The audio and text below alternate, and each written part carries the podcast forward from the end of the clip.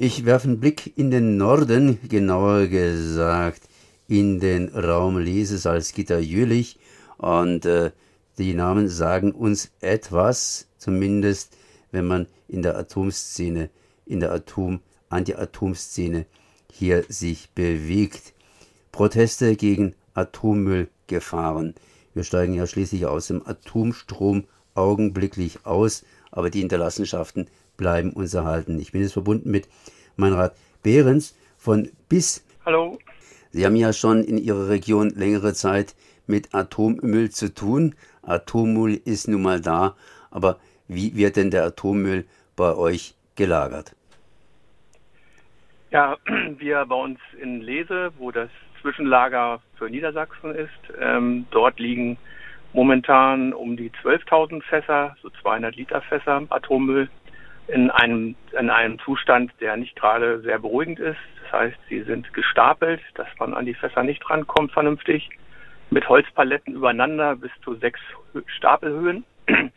Und ähm, die Situation ist, dass dort Fässer halt ähm, durchgammeln, sich aufblähen und äh, in einem Lagerzustand ist, der, den wir absolut nicht akzeptieren können.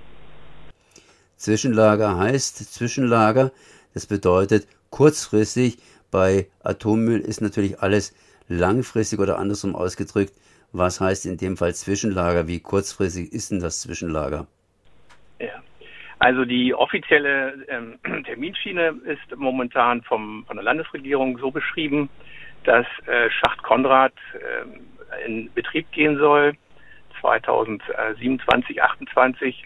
Äh, das ist der offizielle Terminplan. Unser Terminplan der Bürgerinitiative Strahlenschutz bezieht sich auf eine auf einen Terminplan, der wesentlich länger ist, weil wir halt meinen, dass Schacht Konrad nicht geeignet ist für schwach radioaktiven Müll und äh, wir der Meinung sind, dass dort eine neue eine neue Situation gefunden werden muss, ähnlich wie bei der ähm, Endlagersuche für hochradioaktiven Müll.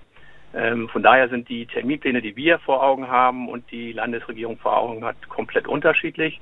Und wir sind halt der Meinung, dass wir so ähm, das gerne verbinden möchten mit der Endlagersuche für den hochradioaktiven Müll. Das bedeutet, wir haben da sicherlich äh, 30 Jahre vor Augen. Äh, und von daher versuchen wir, äh, den, die Fässer in eine, Situation, in, einen, in eine Gewindeform zu kriegen, die dementsprechend auch diesen Zeitraum überbrückt. Das heißt mit anderen Worten, ihr wollt im Prinzip die Fässer länger bei euch behalten, allerdings in hochsicherer Form oder in besserer Form, um sie dann gründlich loszuwerden. Ja, eigentlich sind es zwei Schritte. Einmal der, der wichtigste Schritt ist, dass die Fässer halt ähm, nachkonditioniert werden oder nachqualifiziert werden. Das heißt, dass wir diese durchrosteten Fässer oder die aufgeblähten Fässer äh, nach Jülich bringen wollen. Das ist auch so vereinbart mit der Landesregierung. In Jülich äh, besteht die Möglichkeit, äh, den Müll ähm, nachzubehandeln, indem man als Beispiel die Flüssigkeiten raustrocknet, ähm, die Fässer, die durchgegammelten Fässer in vernünftige Gebinde bringt und dementsprechend dann auch ähm, für eine längere Zwischenlagerung ähm, konditioniert bzw. nachqualifiziert. Und dann sollen die Fässer äh, nicht zurück nach Lese, äh, sondern wir fordern eigentlich dass die Fässer wegkommen vom Publikumsverkehr. In Lese bei uns, ähnlich wie in Braunschweig, äh, ist halt das Publikumsverkehr als Beispiel äh, Bebauung, Wohnbebauung oder auch Gewerbe direkt nebenan. Das ist eine Situation, die wir die nächsten 30 Jahre auf keinen Fall haben wollen. Von daher müssen die Fässer ähm, spätestens 2030 in eine neue, an einen neuen Standort gebracht werden. Das heißt also, wir suchen da oder wir brauchen da einen neuen Zwischenlagerstandort in Niedersachsen, oder auf Bundesebene, der besser ist als das, was wir hier in Lese heute haben. Und äh, da fordern wir halt die Landesregierung auf, diesen äh, zu zusammen mit dem Bund dort eine, eine bessere Situation herzustellen, weil äh, das so, wie es da zustande ist, dass dort äh, Kinder äh, ganz normal äh, die Leute vorbeigehen und der Strahlung ausgesetzt sind, äh, das ist eine Situation, die ist nicht tragbar. Ähm, da muss ich nochmal nachhaken oder will nochmal nachhaken. Äh, wie sind denn da die Fässer gelagert? Sie haben jetzt gerade eben gesagt, äh, praktisch im Wohngebiet. Was heißt denn da praktisch im Wohngebiet oder was heißt es nochmals hier äh, mit Publikumsverkehr? Also da ist, man stellt sich das so vor, das ist ein Gelände von der Raiffeisen in Lese, wo man Läden hat nebenan. Also da sind halt, äh, ganz normal kann man dort einkaufen. Dort sind ähm, äh, eine Abfallstation ist dort, wo Papier abgeliefert werden kann und äh, Müll, äh, Hausmüll abgeliefert werden kann, beziehungsweise direkt nebenan sind auch Apfelplantagen. Es ist also ein Publikumsverkehr in dem Sinne, dass tatsächlich 100 äh, Meter an diesem Standort vorbei täglich mehrere äh, Menschen, äh, Fahrzeuge, Fußgänger, Kinder vorbeimarschieren, die gar nicht wissen teilweise, dass dort der Atommüll liegt. Ähm, und die Strahlen sind eigentlich genauso bemessen oder ähnlich bemessen, teilweise stärker wie bei Atomkraftwerken an den Zäunen. Das heißt also, wir haben die Grenzwerte ähm, genauso in der in derselben Situation wie jede ähm, wie jedes aktives äh, Kernkraftwerk beziehungsweise Gorleben als Beispiel hat weniger Strahlung an den Zäunen, als wir in Lese haben heute. Und die Situation, die fordern wir ganz klar, dass das beendet wird. Also es muss abgeschirmter, weiter weg sein von, der, von den normalen Publikumsverkehren. Das ist unsere Forderung. Wie wird denn das Ganze gemessen, beziehungsweise wenn diese Fässer rostig sind, dann könnte ja auch hier Flüssigkeit runtertropfen und entsprechend das Grundwasser je nachdem erreichen. Wie wird denn das Ganze gemessen und kontrolliert? Also momentan ist es eine, ein, an den Zäunen, also im Außenbereich äh, des, des Zwischenlagers sind äh, relativ hohe, also eine Messdichte von, von Strahlenmessungen, die einerseits von dem Betreiber Eckert und Ziegler und auch von der Landesregierung gegengemessen wird. Und die Fässer werden momentan so positioniert, dass man äh, versucht, die so hinzustellen, dass sie sich gegenseitig abschirmen das heißt also, die sehr hochstrahlenden Fässer werden nochmal abgeschirmt von nicht ganz so sehr strahlenden Fässern. Äh, das heißt also, man bewegt sich da durchaus an, an Grenzwerten, äh, die, die im Bereiche sind, äh, die nicht unkritisch sind. Zwar immer noch im, im gesetzlichen Rahmen, aber da wissen wir ja, dass die Messwerte, die sozusagen gesetzlich definiert sind, eigentlich nur das widerspiegeln, was technisch vertretbar ist. Und jede Art von Strahlung, das ist halt auch das, was wir mit der IPPNW diskutieren und das, was Sie uns ähm, in den Vorträgen dargestellt haben, ist, ist schädlich äh, und von daher wird das ähm, diese Grenzwertdebatte immer wieder äh, auf, auf ein Niveau gepackt, äh, wo wir nicht mitgehen. Jetzt gibt es da so eine Begleitgruppen, äh, Begleitgruppe oder eine Begleitgruppensitzung. Das haben Sie in Ihrer Presseerklärung zumindest eingefügt. Was sind das für ein Gebilde? Ja, die Begleitgruppe, das ist ein ganz interessantes Gebilde. Das heißt also, man hat ähm, vor einigen Jahren, vor sechs Jahren versucht, dort ähm, diesen Standort aufzuwerten ähm, im Atommüllhandling. Das heißt, man wollte eine neue Halle bauen mit einem, einer Betonierungsanlage.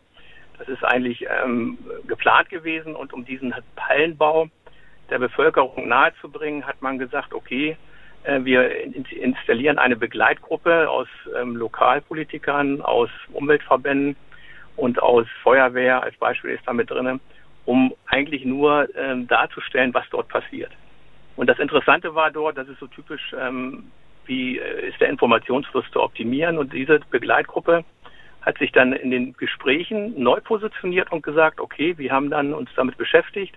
Und diese Begleitgruppe hat dann gesagt, okay, wir wollen das Lager gar nicht mehr, weil das ist die einzigste Lösung also von einer Installation in einen, einen, einen Informationsfluss zu optimieren seitens der Lokalpolitik und des Umweltministeriums, ist dann plötzlich diese Gruppe so aufgewachsen, dass wir gesagt haben, ähm, wir haben einen Konsens, dass dieses Lager an der falschen, am falschen Standort steht, weil es halt Publikumsverkehr hat. Und dann wurde Forderung gestellt und jetzt ist es im Endeffekt so gelaufen, dass ähm, eigentlich selten oder ist der Schuss nach hinten losgegangen, dass plötzlich die Region durch eine Installation einer Begleitgruppe gar kein Lager mehr haben will, obwohl das Ziel der, der Landesregierung eigentlich war, nur zu informieren.